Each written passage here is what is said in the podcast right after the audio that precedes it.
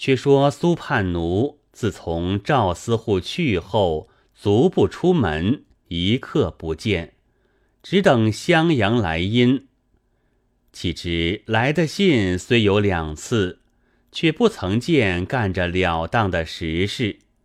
他又是个女流，急得乱跳也无用，终日盼望纳闷而已。一日。忽有个榆钱商人带着几箱官卷到钱塘来，闻着叛奴之名，定要一见。缠了几番，叛奴只是推病不见。以后果然病得重了，商人只认作推脱，心怀愤恨。小娟虽是接待两番，晓得是个不在行的蠢物。也不把眼梢带着他，几番要压在小娟处歇宿。小娟推道：“姐姐病重，晚间要相伴，服侍汤药，留客不得。毕竟缠不上。”商人自到别家嫖宿去了。以后叛奴相思之极，恍恍惚惚。一日。忽对小娟道：“妹子好住，我如今要去会赵郎了。”小娟知道他要出门，便道：“好不远的途程，你如此病体，怎好去的？可不是痴话吗？”叛奴道：“不是痴话，相会只在霎时间了。”看看声嘶气业，连呼赵郎而死。小娟哭了一回，买官成住，设个灵位，还望城边捎信赵家去。只见门外两个工人大拉拉的走将进来，说道府判衙里唤他姊妹去对什么官卷辞送。小娟不知事由，对工人道：“姐姐王事已过，只有官就灵位在此，我却随上下去回复就是，免不得陪酒陪饭。”又把使用钱送了工人，吩咐丫头看家，锁了房门，随着工人到了府前，才晓得余前客人被同伙首发。将官眷费用素昌，拿他道官，怀着旧恨，却把叛奴小娟攀着。小娟好生负屈，只待当官分宿。待到时，府判正赴堂上宫宴，没工夫审理，只是钱粮事务，喝令权且计监，可怜。粉黛从中艳质，灵与对里愁行。吉凶全然未保，青龙白虎同行。不说小娟在牢中受苦，却说赵院判服了凶舅，来到钱塘，安错已了，奉着遗言要去寻那苏家，却想到。我又不曾认得他一个，突然走去，哪里晓得真情？虽是吾兄为叛奴而死，知他叛奴心事如何，近日行径如何，却便猛浪去打破了。猛然想到，此间府判是我宗人，何不托他去唤他到官来？当堂问他明白，自见下落。一直竟到临安府来，与府判相见了。许寒温毕，即将兄长王事已过，所托叛奴小娟之事说了一遍，要府判差人去唤他姊妹二人到来。府判道：“果然好两个妓女，小可着人去唤来。宗长自与他说端地罢了。”随即差个知后人拿根签去唤他姊妹，之后领命去了。须臾来回话道：“小人到苏家去，苏判奴一月前已死，苏小娟现系抚狱。”院判府判俱惊道：“何事系狱？”之后回答道：“他家里说为余前客人误判官眷的事。”府判点头道：“此事正在我案下。”院判道：“看王兄份上，宗丈看顾他一分则个。”府判道：“宗丈且到碧衙一坐，小可叫来问个明白，自有屈处。”院判道：“王兄有疏礼与叛奴。”谁知叛奴已死了，王兄却又把小娟托在小可，要小可图他终身，却是小可未曾与他一面，不知他心下如何。而今小弟且把一封书信打动他，做个媒儿，凡宗丈与小可婉转则个。府判笑道：“这个当的，只是日后不要忘了媒人。”大家笑了一回，请院判到衙中坐了，自己升堂，叫人狱中取出小绢来，问道：“于前商人缺了官眷百匹，招到在你家花费，将何补偿？”小娟道：“王子叛奴在日，曾有个于前客人来了两番，叛奴因病不曾留他。”何曾受他官眷？今此已亡故无证，所以客人落得乌潘。府判若赐周全开货，非为小娟感贺，叛奴泉下也得蒙恩了。府判见他出于婉顺，心下喜他，便问道：“你可认得襄阳赵司户吗？”小娟道：“赵司户未帝时。”与子叛奴交好，有婚姻之约。小娟故此相识，以后中了科第，做官去了。屡有书信，未完前愿。叛奴相思，得病而亡，已一月多了。府判道：“可伤可伤，你不晓得，赵司户也去世了。”小娟见说。想着姐姐，不觉凄然掉下泪来，道：“不敢拜问，不知此信何来？”俯判道：“似乎临死之时，不忘你家叛奴，遣人寄一封书，一言礼物与他。此外，又有司户兄弟赵院判有一封书与你，你可自开看。”小娟道。自来不认得院判是何人，如何有书？俯判道：“你只管拆开，看是甚话，就知分晓。”小娟领下书来，当堂拆开读着，原来不是什么书，却是一首七言绝句。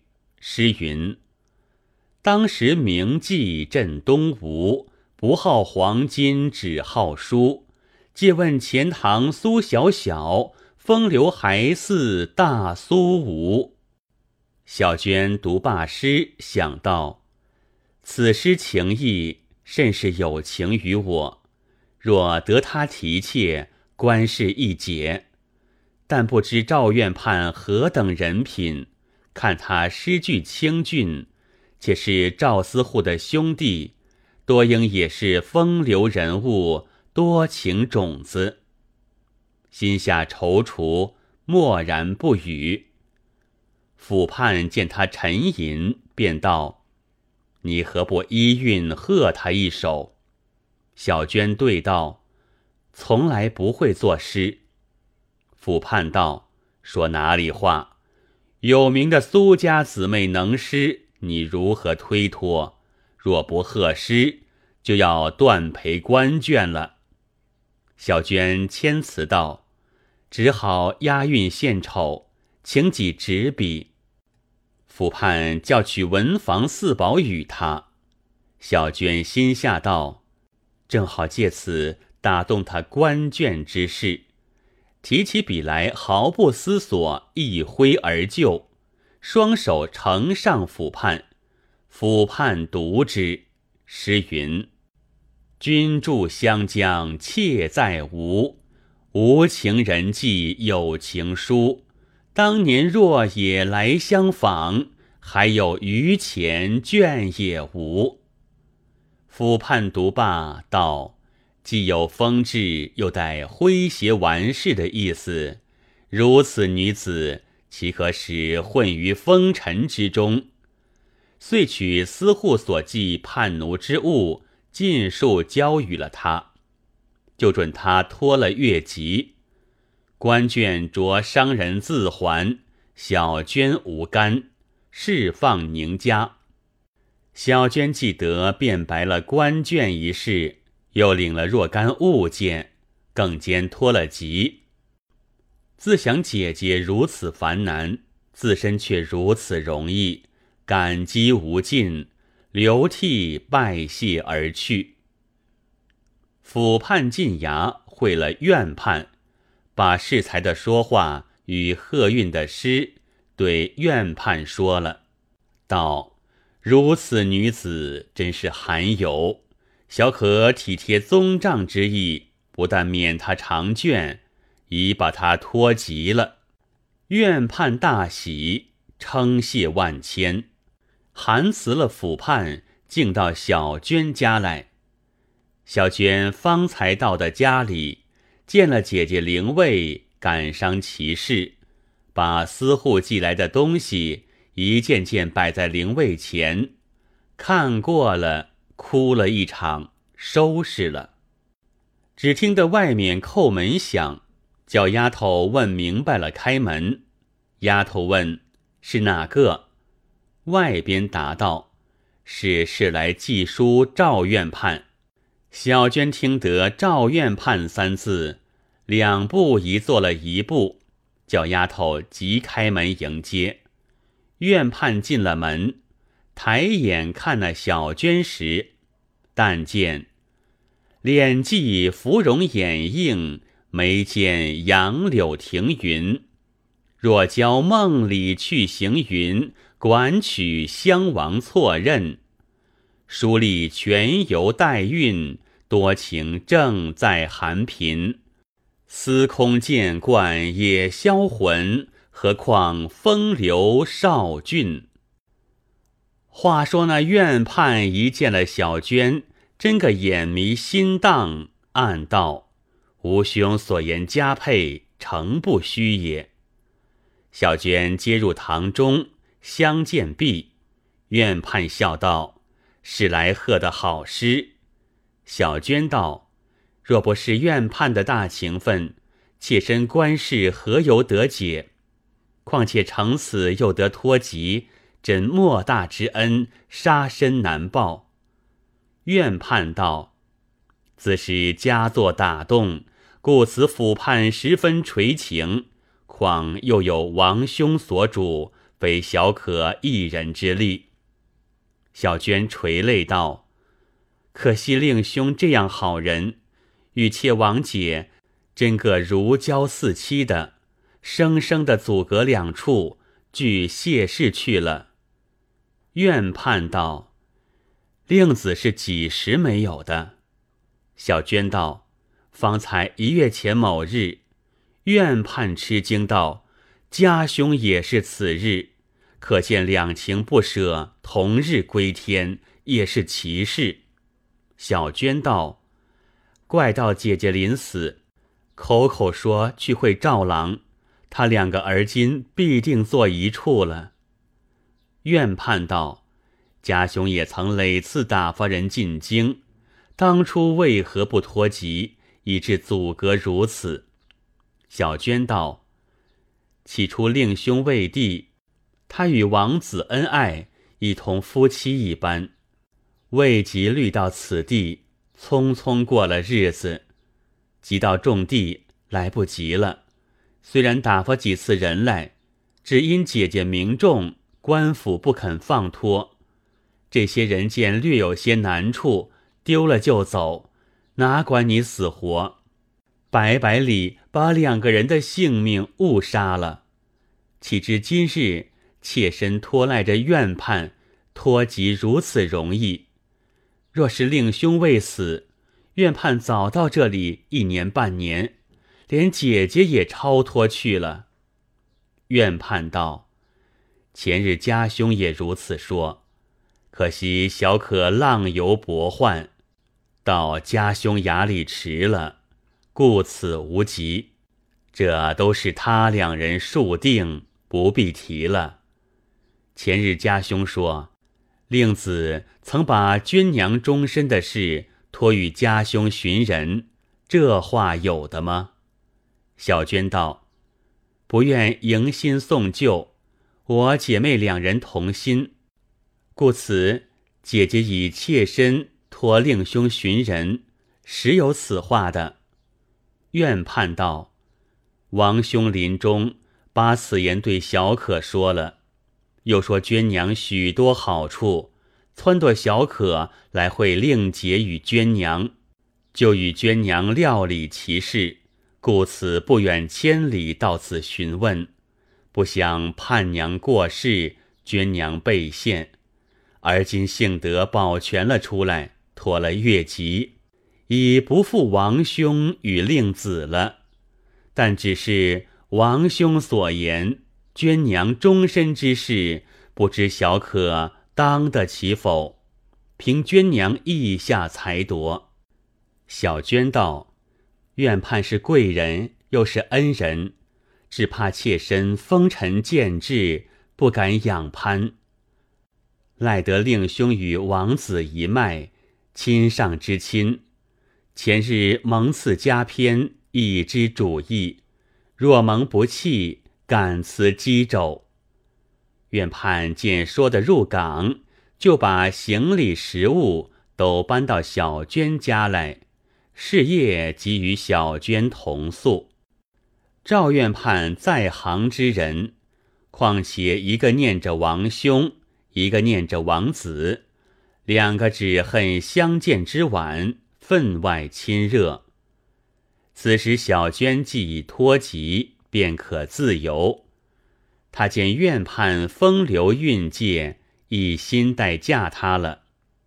只是王子灵柩未殡，有此牵带，与院判商量。院判道：“小可也为扶王兄灵柩在此，病事未完，而今择个日子。”将令子之柩与王兄合葬于仙营之侧，完他两人生前之愿，有何不可？小娟道：“若得如此，亡魂俱称心快意了。愿盼一面择日，如言殡葬已毕，就央府判做个主婚，将小娟娶到家里。”成其夫妇。是夜，小娟梦见司户叛奴，如同平日坐在一处，对小娟道：“你的终身有托，我两人死亦瞑目。又谢得你夫妻将我两人合葬，今得同期一处，感恩非浅。我在冥中保佑你两人后福。”以报成全之德。言毕，小娟惊醒，把梦中言语对院判说了。院判明日设祭，到司户坟上致奠。两人感念他生前相托，指引成就之意，俱各痛哭一番而回。此后，院判同小娟。花朝月夕，更愁唱和，诗咏成志。后来生了二子，接了书香。小娟只与院判齐白而终。看官，你到此一事，苏叛奴助了赵司户功名，又为司户而死，这是他自己多情，已不必说。又念着妹子终身之事，毕竟所托得人，成就了他从良。那小娟见赵院判出力救了他，他一心遂不改变，从他到了底，岂非多是好心的妓女？而今人自没主见，不识得人，乱迷乱撞，着了道不要冤枉了这一家人，一概多似蛇蝎一般的，所以有编成。青泥莲花记，单说的是好姐姐出处，请有情的自去看。有诗为证：血区总属有情轮，宁有章台独一人？是看死生心似石，反令交道愧沉沦。